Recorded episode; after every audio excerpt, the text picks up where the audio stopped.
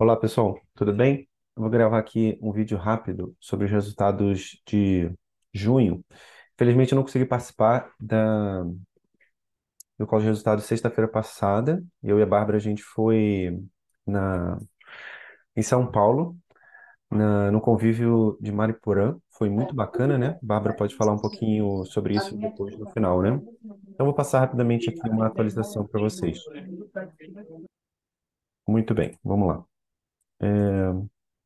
Todo mundo está vendo a minha tela perfeitamente? Então eu vou continuar falando. Aqui são os dados preliminares, né? De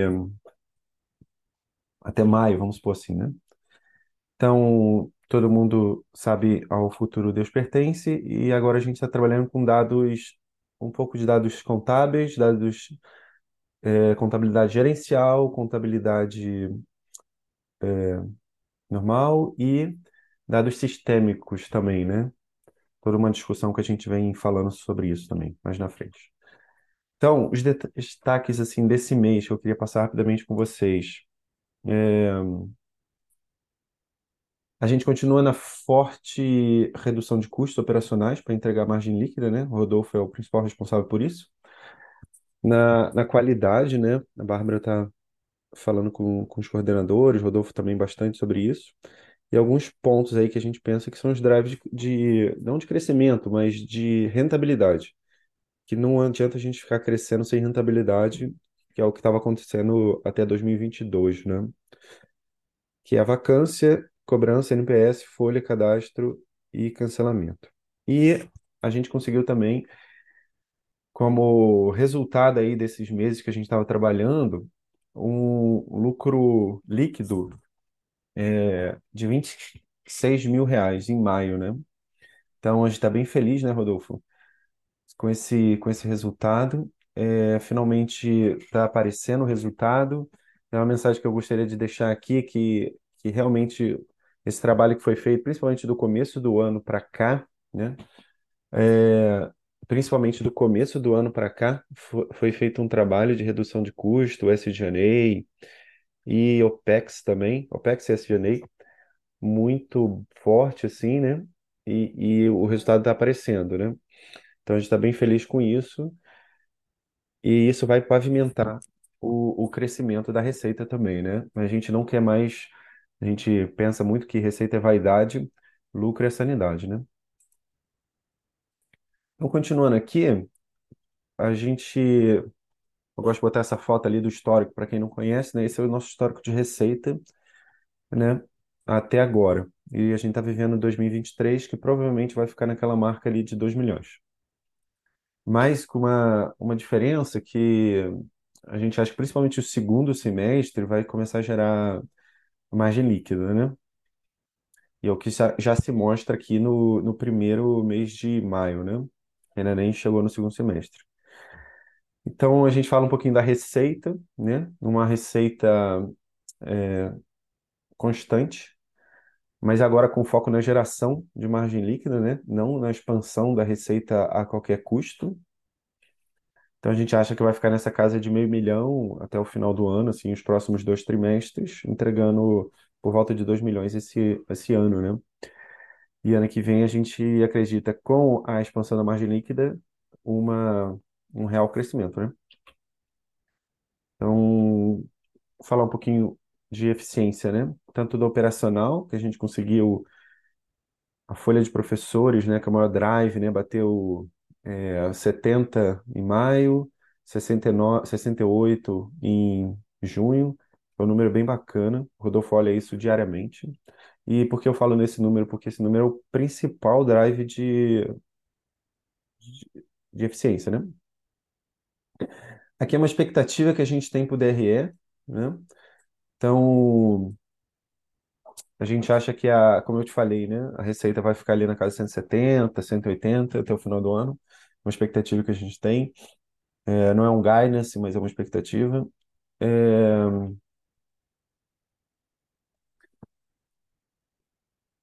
tem uma questão aqui que eu queria mostrar, né?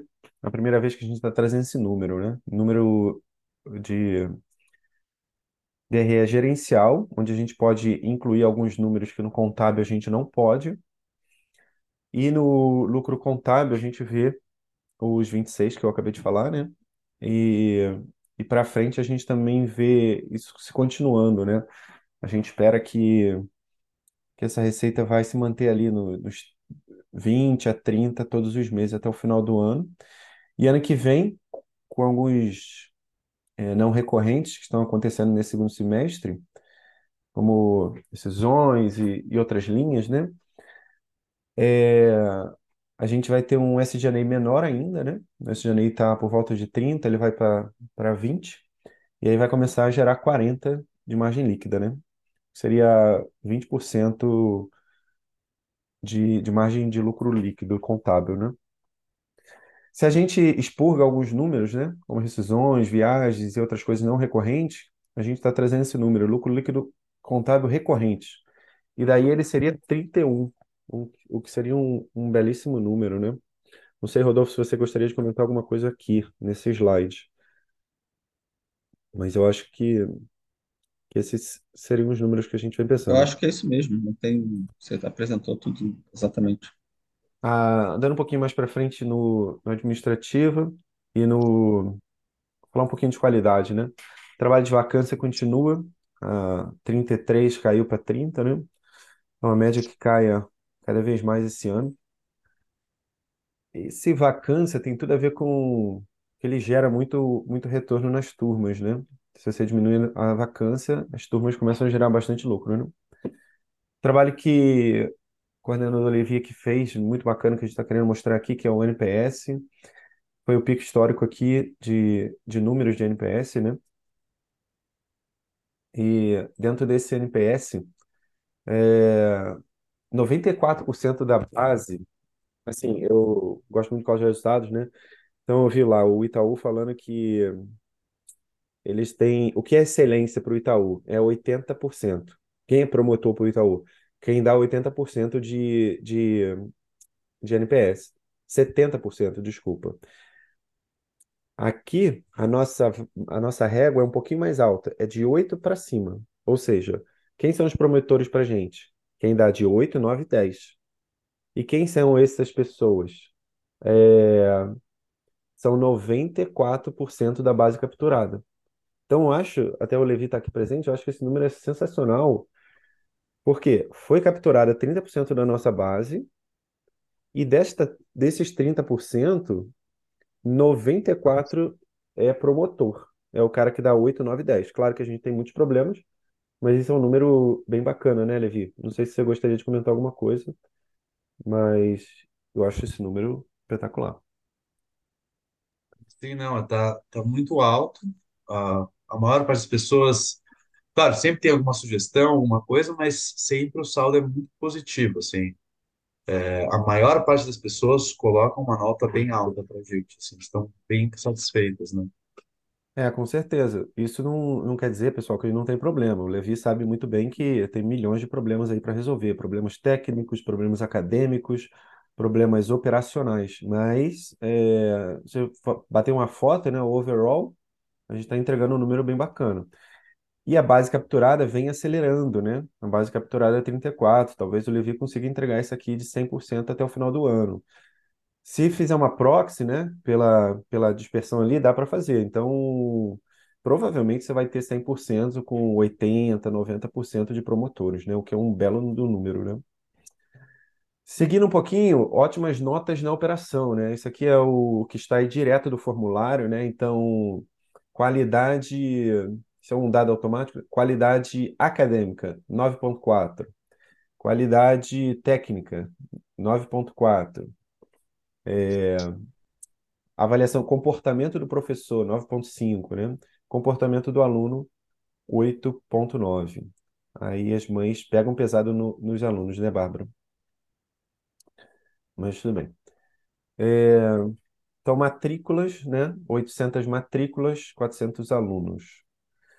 A número de matrícula está estável após um saneamento da base, né? A gente fez um saneamento muito forte na base, tinha muito lixo ali, né?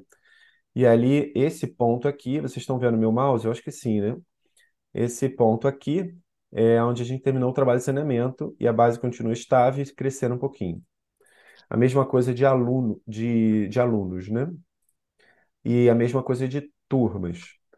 A turmas não é que ela precise crescer, né? Porque se a vacância diminui, a turma também diminui, mas ao mesmo tempo enche mais, né? Eu não sei se vocês conseguem pegar esse paralelo que eu fiz agora. Falar um pouquinho de dividendos, que, que é uma coisa bem cara assim para as famílias e tudo mais, que eu acho que, que é muito importante para nós, né? Então, a gente, todo mundo sabe que a gente fez algumas rodadas de investimento. Primeiro, a gente abriu essa empresa, ela varia mil reais, eu e a Bárbara abrimos ela, né? A gente tinha 100% das ações, a cota custava um real.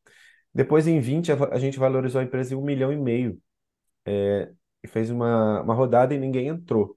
Depois, em 23, 21, avaliamos ela em 3 milhões e meio e dois sócios entraram, com 10 mil reais. E depois, em 22, a gente avaliou em 4 milhões e meio e 20 sócios entraram, é, com 250 mil reais, né? É, então, o free flow, que é a parte que está com os sócios, né, são 5%. E 95% está com, com a família controladora, né?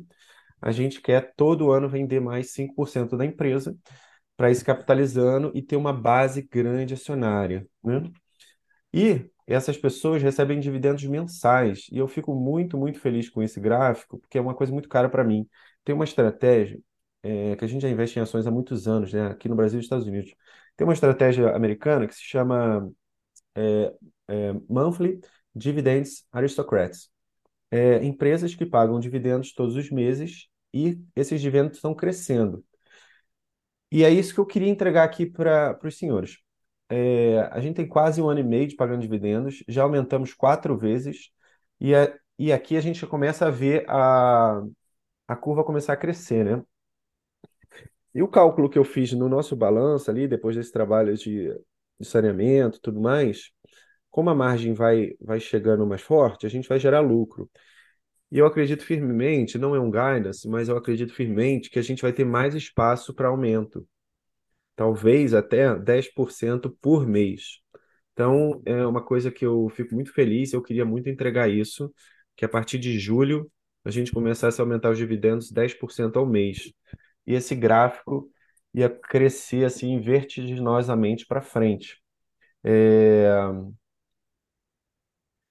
Com isso, eu encerro minha apresentação. Esse gráfico ia crescer vertiginosamente para frente, o que é bom para as famílias e para as pessoas que querem entrar como sócio nossa, né?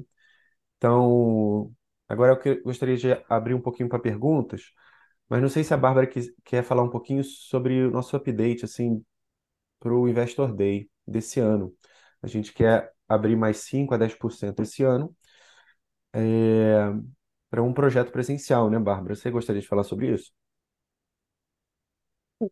É, pegando um gancho também para falar sobre o convívio, né, que a gente teve agora ali em Mariporã. Foi muito bom. Foi muito bom, a gente pôde encontrar o Levi tá aqui, né? É Primeira verdade, já vez perfeito pra caramba, o presencialmente. Levi, foi muito bom. É muito bom porque com esse trabalho remoto, né, às vezes a gente não tem oportunidade de estar presencialmente, né, com algumas pessoas. Então, às vezes passam anos antes da gente ter a oportunidade de conhecer cada um. E claro que tem vantagens, né, do trabalho remoto, a gente, né, principalmente com esse tipo de trabalho que a gente tem, que é difícil encontrar professores que estejam bem alinhados tanto com a missão e a visão da empresa, né, quanto tenham ali a, a- assim, a parte acadêmica no nível adequado, enfim, então que essa conjuntura de fatores seja presente é um pouco difícil quando você está amarrado aí pelas fronteiras geográficas, isso fica ainda mais complexo. Então, a gente consegue, né, encontrar professores em outras cidades, mas, por outro lado, a gente perde é, nesse aspecto de estar com as pessoas, né, presencialmente. E é outra coisa. né? A gente agora esteve em Mariporã, que é uma região ali em São Paulo, bastante verde, bem bonita, na Serra da Cantareira. E estivemos na casa de uma das famílias, né, de alunos aqui do, do programa do Desvio, né, três crianças que estudam com a gente, né, fazem todas as matérias aí, é, regulares, né. E são alunos também que estão com a gente já, acho que já há uns dois anos, e então nesse sentido é bem legal poder, né, estar com eles também. Eles já tiveram presentes antes, nessa família em concreto, no convívio que a gente fez no ano passado, que foi lá em Petrópolis, que a gente está com essa ideia de tentar estar, né, nas diferentes regiões do Brasil, para estar um pouco mais perto das famílias, né? Mesmo que a gente não consiga estar em todas as cidades, né? O que seria bem difícil, se a gente vai pelo menos em cada região, né? é, as famílias se movimentam. E é sempre muito bonito a gente ver, né? Por exemplo, nesse último convívio que teve agora, teve gente que viajou aí 12 horas, veio até de outra região, né? Para participar logo de dois convívios aí, é, e tá com a gente. Então, é, foi muito bom, muito boa essa experiência, e isso reforça ainda mais essa, esse grande sonho que a gente tem de ter uma escola presencial. É, e nesse ponto toca nisso que o Marcos estava comentando agora, né, da parte do investimento, enfim. Esses grandes sonhos, né, eles precisam gerar de dinheiro, né, para tirar do papel. Então, a gente veio agora, né, retornando, né, dessa viagem que a gente fez para o convívio, a gente foi para o Rio, claro, né, visitar a família também, depois a gente voltou de carro para casa, e a gente foi conversando sobre o que a gente queria fazer, né? Porque a gente tem essa vontade de comprar um terreno, né, numa região que seja próxima aqui de Curitiba, próxima de Curitiba, para ter um deslocamento possível, né? Para quem de repente mora na cidade, queira levar as crianças para o colégio, ou mesmo trabalhar, né? Em torno de meia hora, 40 minutos, para não inviabilizar, né, ser uma viagem muito longa e ao mesmo tempo você conseguir realmente um terreno grande, né? Então, Curitiba tem bastante terreno, mas também é muito caro. E a gente queria mesmo uma coisa mais rural, para trazer um pouco esse conceito de forest school, que está crescendo bastante eh, fora do Brasil. Opa, pera, está com uma chamada aqui, só um instantinho. É, então, é, a ideia é que a gente pudesse ter esse terreno E aí a gente foi sonhando, né? Como dizia São José Maria Escrivá, sonhar e ficareis aquém. Aí o Bernardinho estava no banco de trás e ele foi desenhando no papel dele também o sonho dele, né? Onde ia ficar cada coisa, né? Porque a gente vai juntando os sonhos, né? A gente queria ter uma escola que tivesse quartos, né? Porque nesses quartos eh, os alunos do online poderiam vir também passar, de repente, um- uma semana, uma espécie de intercâmbio ali. É, aí depois poderia ter um, um outro espaço em que ficaria uma plantação de árvores de Natal. Imagina só, essa- é sabe essa experiência que tem no, nos Estados Unidos, que o pessoal vai lá cortar árvores de Natal, essas coisas. Isso é Não sei como que isso é na legislação brasileira, se você pode plantar e cortar. Mas era uma coisa que a gente queria fazer. É, dá para fazer uma experiência de inglês, né, nesse sentido, né, imersiva e tal. É, eu já procurei seriamente isso no Brasil, não achei. Então, tem espaço para crescer liquibandas. mercado. Também aqui em Curitiba é muito comum plantar liquidâmbares e plátanos, que são umas árvores parecidas com o maple lá do Canadá. Então, é, podia ter uma parte disso para o pessoal tirar fotos de outono. né? Então, além da, da empresa de educação, a gente pode trabalhar também agora com o ramo de fotografia, plantação de árvores. O Marcos tem um sonho também de, de plantar flores, porque a família dele tem a tradição de, de plantar flores tropicais, né? Vendiam lá na Cadeg, no Rio de Janeiro. Marcos botava lá sua bota de sete léguas com 12 anos, ia lá é, desbastando a mata com o facão. Vocês acham ele, ele é assim todo bonitinho de gravata, mas ele tem um passado rural.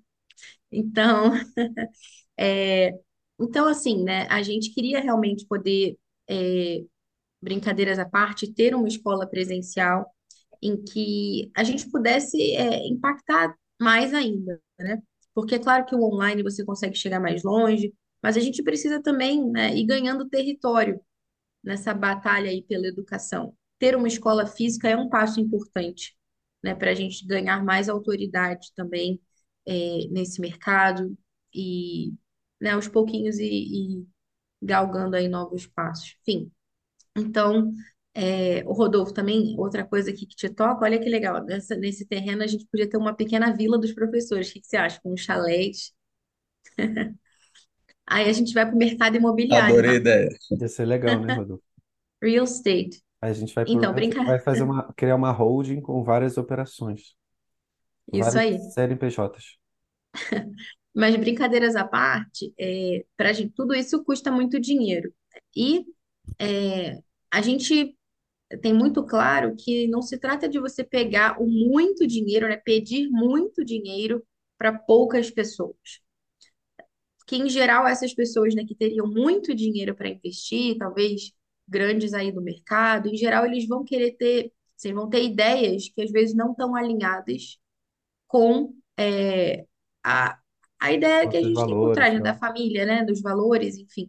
O Marcos está falando, uma família controladora, às vezes parece uma coisa assim meio é, maquiavélica, na verdade, a gente precisa ter o controle da situação, né?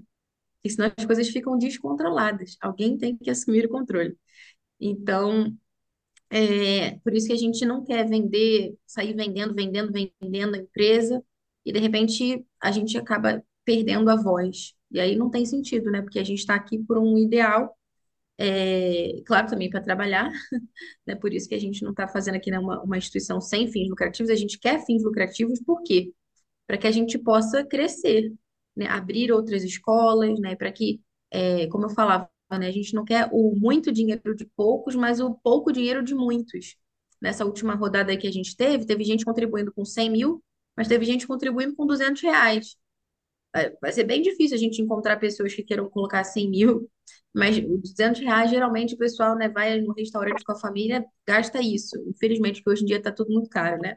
Então, às vezes, você guardando um pouquinho, dá para colocar aqui e crescer junto com a gente, né? A gente quer que seja um negócio viável, não simplesmente um lugar para você colocar ali a sua doação, para fazer uma boa ação, mas para realmente colocar, é, visando, assim, o, o investimento para a sua família, né? Para o futuro. Então, é, rende melhor que a poupança, né, Marcos? Marcos vai saber melhor explicar isso. Uhum. Mas é isso. É, a ideia é que vocês sonhem junto com a gente. E em breve a gente vai ter o Investor Day aí, ainda esse ano. Já estamos é, anotando, né? Tem um pequeno formulário que vocês podem preencher, manifestando interesse, né? Quanto exatamente. gostariam, né, de, de colocar o aporte. O Marcos pode explicar melhor depois lá no grupo também.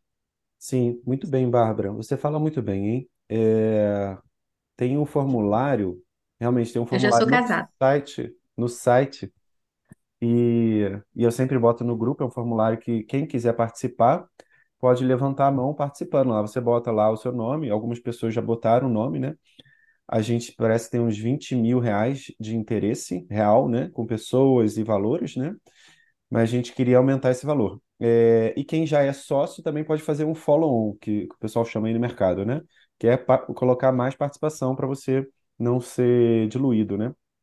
Então, então é isso. Sempre está lá no site, no rodapé do site, e eu sempre boto no grupo junto com essa gravação.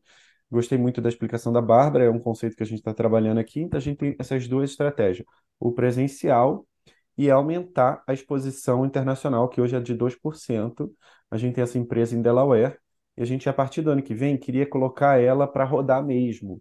Talvez eu e a Bárbara vá lá, bota ela para rodar, abra conta, e 2% vai para lá e talvez até aumentar para 10% da receita, né? E lá tem uma vantagem muito boa que a gente não paga impostos, que aqui realmente são muito, muito altos, mas isso aí não é o meu departamento.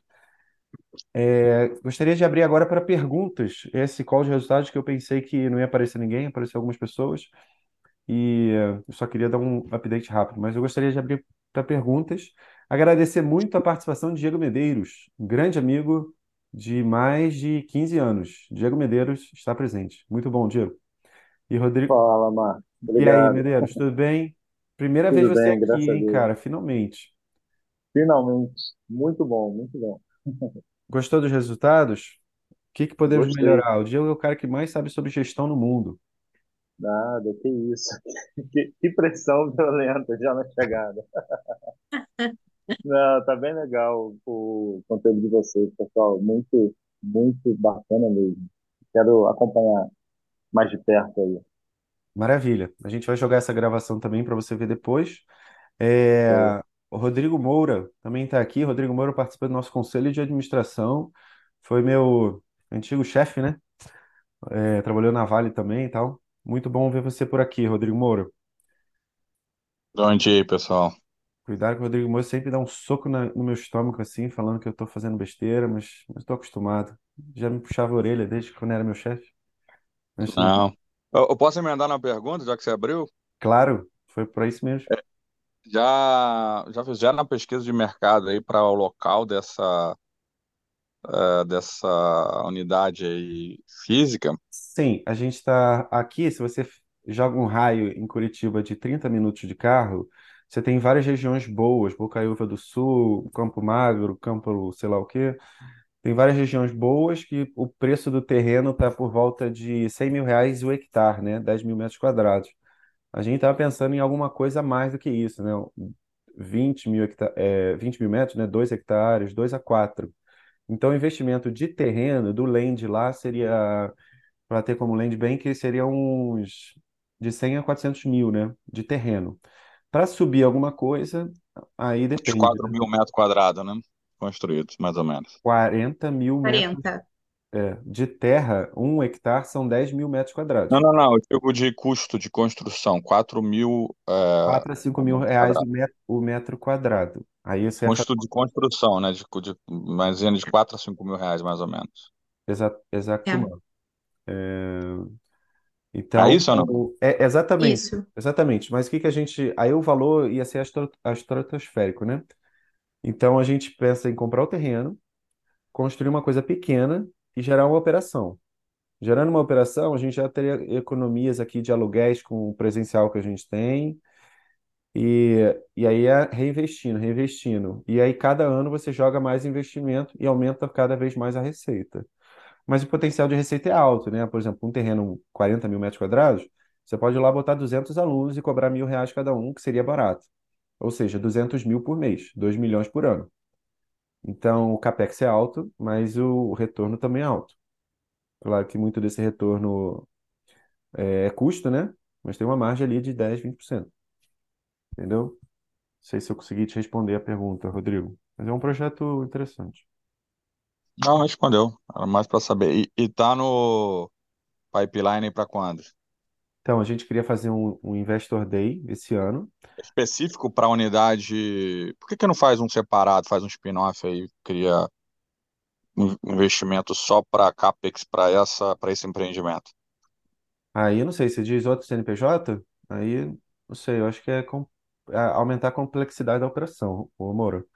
É, que a gente pensa sempre ter tudo alinhado no, em todas as operações juntas, né? Para diluir SG&A e tudo mais, né?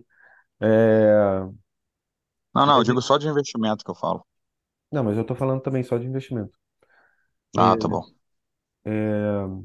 Então, o que que a gente acha? É, Esse ano faz Investor Day. Algumas pessoas já levantaram a mão, somou ali 20 mil reais.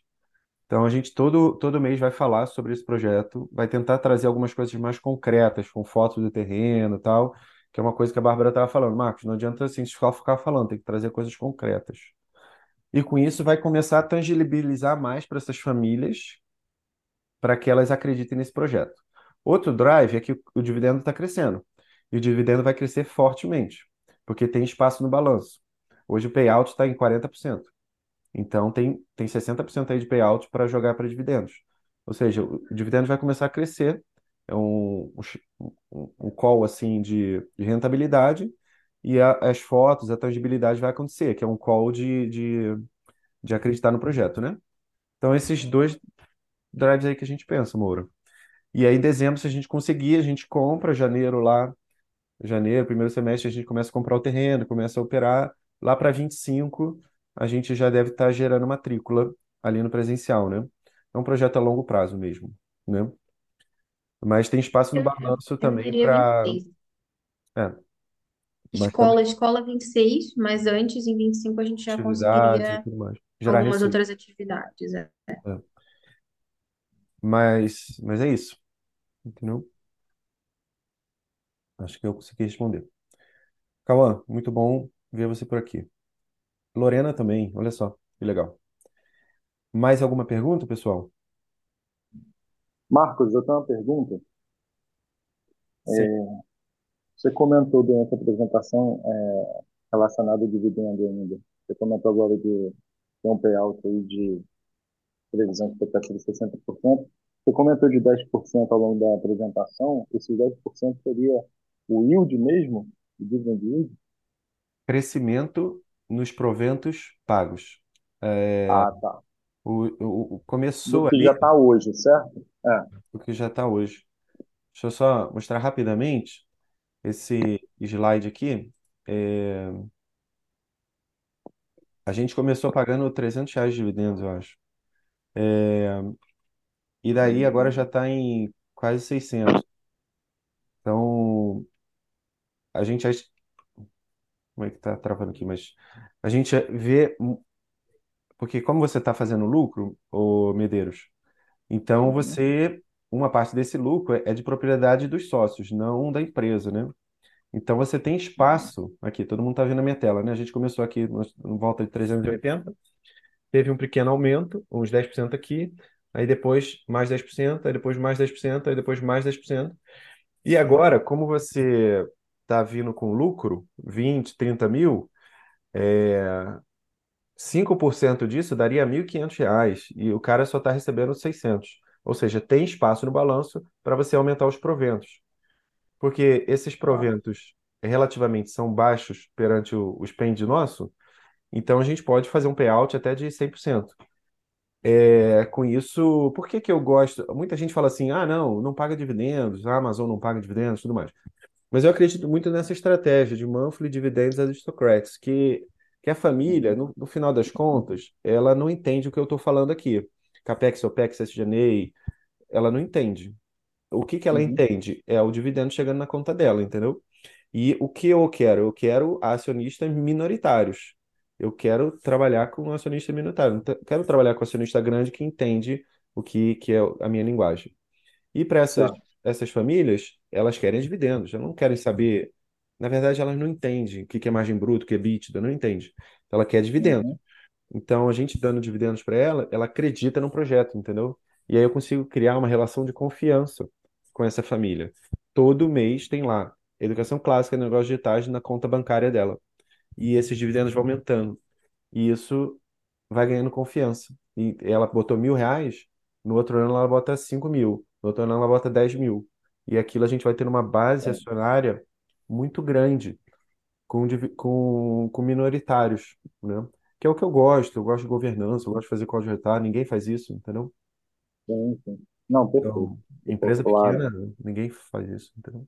Então é isso. E a É gente verdade. acha que realmente, claro que eu não tenho bola de cristal, Medeiros, e não estou dando Uhum. guidance aqui. O que eu estou falando é o que a gente está vendo, eu e o, o, o Rodolfo Braga, a gente está vendo que realmente o trabalho está dando efeito, está vindo lucro, vai vir lucro contábil e vai abrir espaço no balanço para você aumentar os proventos, que é o que a gente quer, com payouts maiores, né? E hoje o payout está baixo, está em uns 30%, Tá.